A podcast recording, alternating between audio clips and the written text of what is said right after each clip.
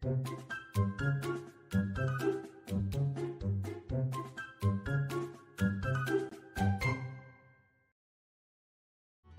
知道我们现在除了 Podcast 还有 YouTube 频道吗？订阅我们的 YouTube 频道，我们不定时会更新最新的资讯哦。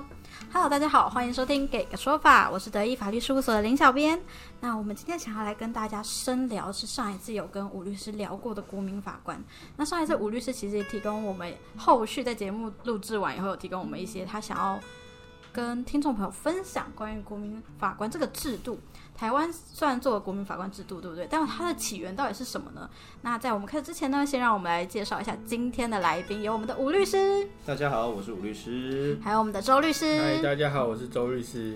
是，那今天有请两位律师来帮我们进行讨论跟介绍这个制度的缘起。OK，好，那从我们上一期的 Podcast 里面，各位听众如果有持续跟进的话，那我们其实会知道，国民法官这个制度虽然是台湾在于创新所创造出来的一种审判方式，但其实在世界上，毕竟各国都有各自的审判系统嘛，那各国的审判制度，人民的参与其实都有纳入其中，那只是说他们参与的方式、参与的程度可能不太一样。那今天就想来跟各位大概的聊一下哈，世界上主要的几种参与方式。那首先第一种就是我们最常见，那也比较多听众朋友可能会知道的，那英美法系最常见的就叫陪审制，也就是我们知道的陪审团。那陪审团它的制度特别的地方在于呢，陪审它其实有分大陪审团及小陪审团。哦，那他们首先第一个会先决定的是起诉与否，在刑事案件里面，检察官他这些案件该不该起诉，决定了如果应该要起诉，那接下来才会进到审判中的陪审团。审判中的陪审团，他要负责什么呢？他要负责先去认定今天这个被告哦有没有罪。那电影里面我们很常去看到，吼，常常有陪审团的国家，他在法庭里面会专门有一个席位叫做陪审团的席次。那其实，在英美法系国家里面，他们从陪审团的资格限制，哦，到陪审团的选任，那一直到陪审团他们做出表决讨论的方式，它其实都有非常严谨的规定。嗯，那陪审团选任里面，它就有很多的 mega 在里面。那也衍生出，其实有些时候，像早年在以前美国还有种族歧视的那个时候，那其实陪审团会很大一部分就会先行决定了今天案件的走向。怎么说？如果在以前那个年代，如果今天是一个有色人种犯罪，你今天你的陪审团可能在那个年代的风气、时代压力之下，他会有他的一一开始的一些看法存在。会不会大部分都是白色人种？这个必须就资料来讲，在当时确实非常的不利。那我相信这也是各位听众朋友可以去从电影或者从一些文书资料里面发现的点。毕竟这个是时代背景，我们无法否认。那陪审员的心态跟心性会很大一部分去左右。那像以美国很常见的枪支案件来讲，嗯，今天陪审团他们每个陪审员有各自的背景。那各自的背景就会塑造出这个人，那你这个人的本身，当然他的看法会很大程度去左右他认为这起案件该不该有罪，该多重，这些都是他的一些因素存在。那也因此，其实，在英美法系在有陪审团的那种案件里面，其实有诞生出一种相对应的职业跟专业人员，他就是专门选陪审团的人。专门选陪审团的人。对，为什么？因为你在选陪审团的时候，其实你可以占有很大的优势。假设今天是一个枪杀的案件，而你知道这个陪审员他对于枪支非常的痛恨，那你先天性，如果这个陪审团是、哦这个陪审员是陪审团的一员的话，其实冥冥中你会有他的行政偏颇在。那这样的话，不会有不公平、不正义的这个问题。对，所以这个其实也是陪审团里面很大一部分会左右的因素。那也因此，陪审制在考量这个因素的情况下，他们如果要做出判断，其实有很高的门槛，他必须要是一致决。什么意思？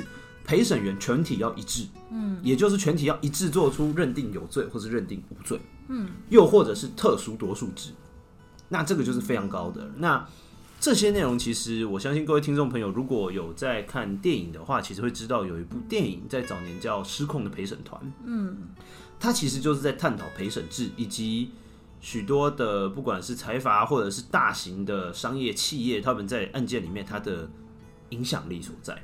那或者是各位也可以去看另一部电影，叫做呃小劳勃道尼演的叫《大法官》。哦，这个是比较近，这个就是比较最近的。而这部电影里面其实就有很详细的去想、去说明说他们在案件过程中去选择陪审团，包括律师可能借由提问去观察说，哎，这个陪审员他的个性、他的表达、他对事情的理解，吼这些懂整种种的因素去塑造出他这个人的人格特质。那也去看观察，说他在于这个案件里面，他所可能会代表的某种立场。那至于这个立场是对我方有利或不利，那再去做分析，跟是否要选任这一任陪审员。那也因此，陪审团的这个制度其实有它的关键所在。那也造成说，可能法庭上面，毕竟陪审团会先做出有罪无罪的判断，后续再交由法官去做专业判决的撰拟。因为毕竟你的法律要件。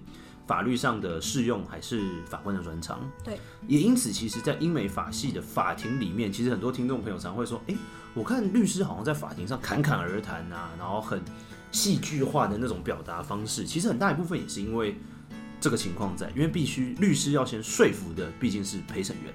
嗯，你先说服陪审团认定这件有罪，那接下来法官才会去处理说认罪适用的问题。如果陪审团认为说这件是无罪，那当然，后续就会往这个方向去走，所以很大一部分陪审团会决定案件的走向。那这个是陪审团。那再者，我们可以再讲到，其实还有另外两种的制度，一个叫参审制，还有一个叫观审制。观赏的观，审判的审。参审制，我们就必须说，前者我们刚刚讲嘛，我们的陪审制其实是在英美法系里面来的多。那如果对于法律比较有兴趣的听众朋友，应该就会有直觉反应，就是哎。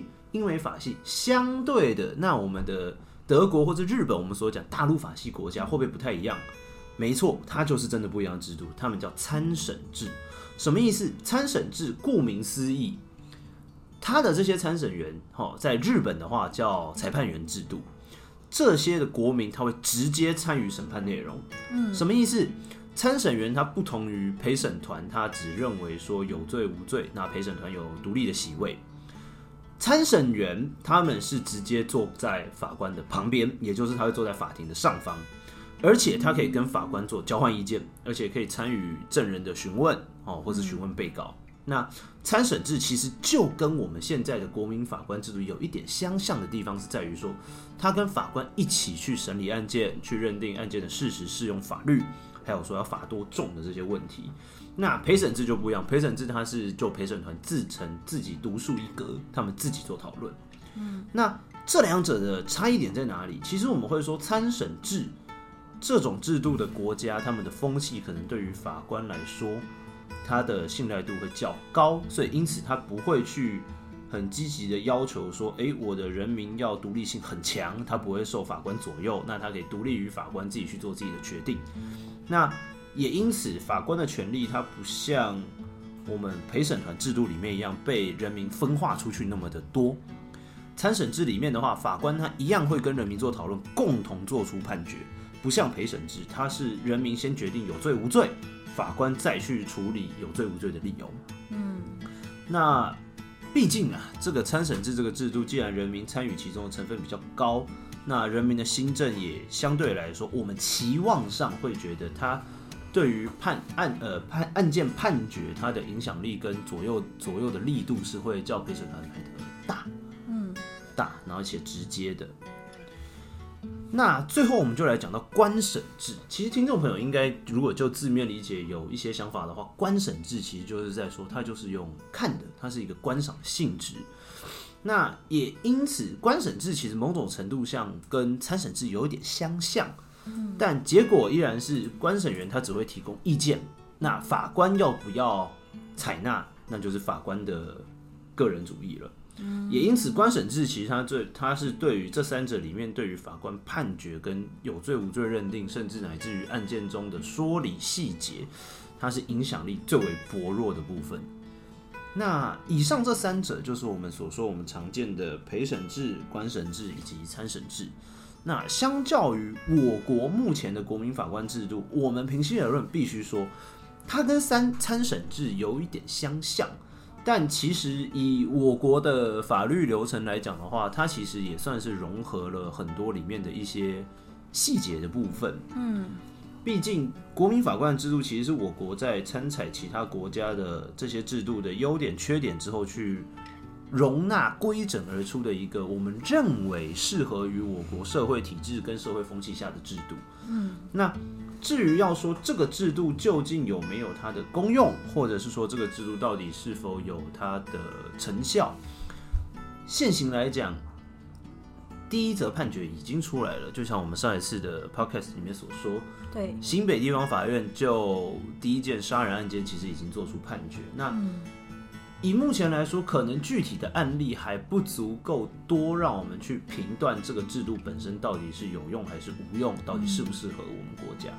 但我们必须说，以制度面来看，今天我们创造出了一个我们认为适合我们国家的制度。那当然，我们必须先让制度 run 过，我们才会知道说成效怎么样。对，以结果论来说，我们当然都是希望我们可以拉近判决、拉近法律跟人民之间的距离。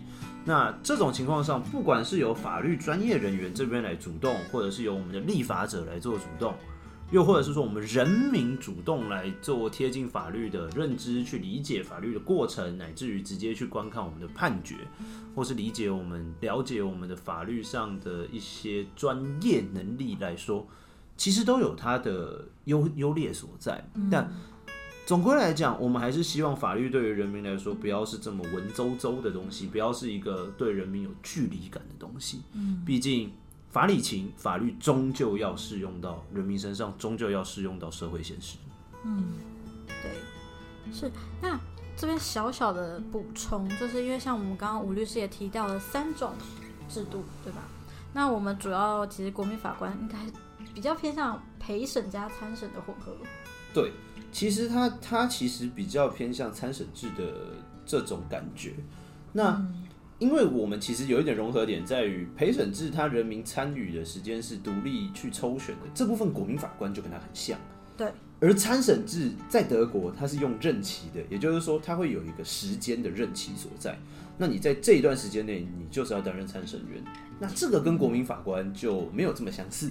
因为国民法官可能就一次性这个案件，但是听起来参审制的话，它是等于是可能一年或是半年那种期间的嘛。没错，它就会是一个时间有任期所在的东西。哦，是，其实制度是这样的，制度当然都有好有坏，有其优劣性啦。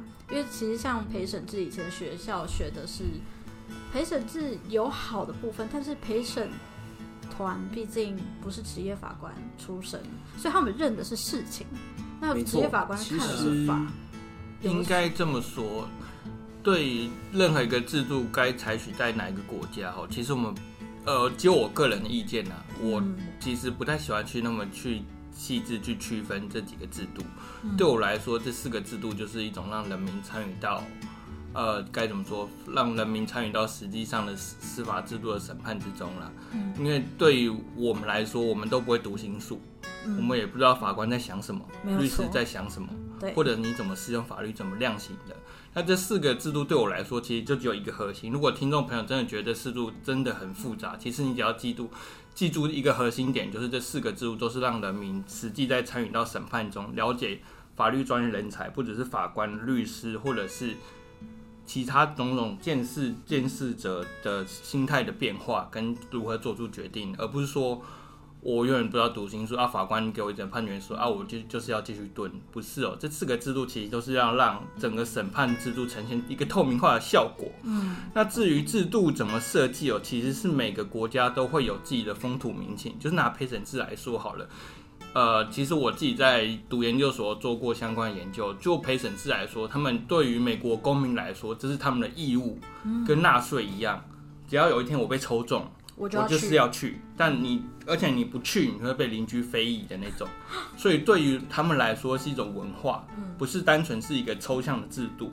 所以对于他们来说，这是一个长久内化，内化到他们心里面，觉得今天我当一个陪审员是一个很荣誉，我可以参与到审判中的一件事情。应该说这部分其实也像各国他对于自己法律制度的认同度以及信赖度的问题。就像周律刚刚所说，对于美国人他们来讲，今天他被抽中单于来担任陪审员，他可能认为是光荣的事情。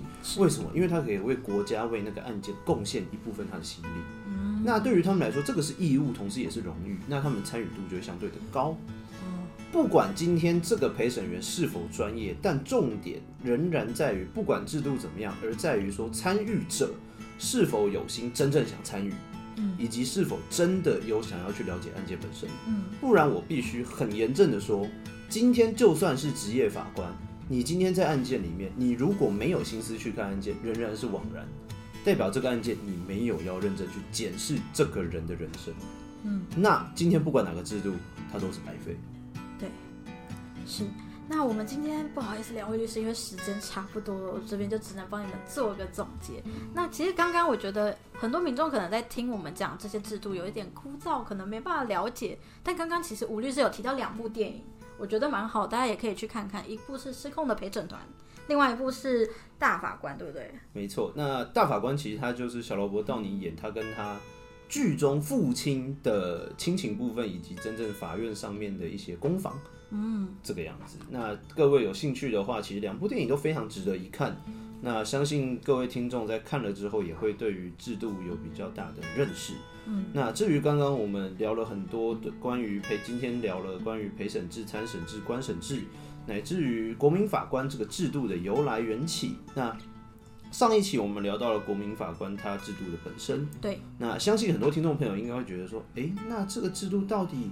好不好？它的成效到底我们应该怎么样去看待这个制度施行的结果？那我相信这个我们可以再用下一期来跟各位听众朋友做个分享，那也做个探讨。没问题，那我们就期待未来等他有更多的实力以后，我们会再找两位律师回来做个讨论。那感谢两位律师今天的分享。如果喜欢或想听更多律师的分享呢，欢迎大家关注给个说法，关注我们的 YouTube 频道会有字幕版的 Podcast 可以看。如果你有其他法律问题想咨询，也欢迎 Google 搜寻的易法律事务所来电询问。我们每周三晚上七点半在 YouTube 频道会有字幕版的 Podcast 可以看，每周四晚上七点半不定时在 YouTube 频道会有专业讲解系列。每周五晚上九点半在 Podcast 平台与你们再次相会。我是林小编，我是武律师，我是周律师。谢谢您收听《给个说法》，我们下次再见，拜拜。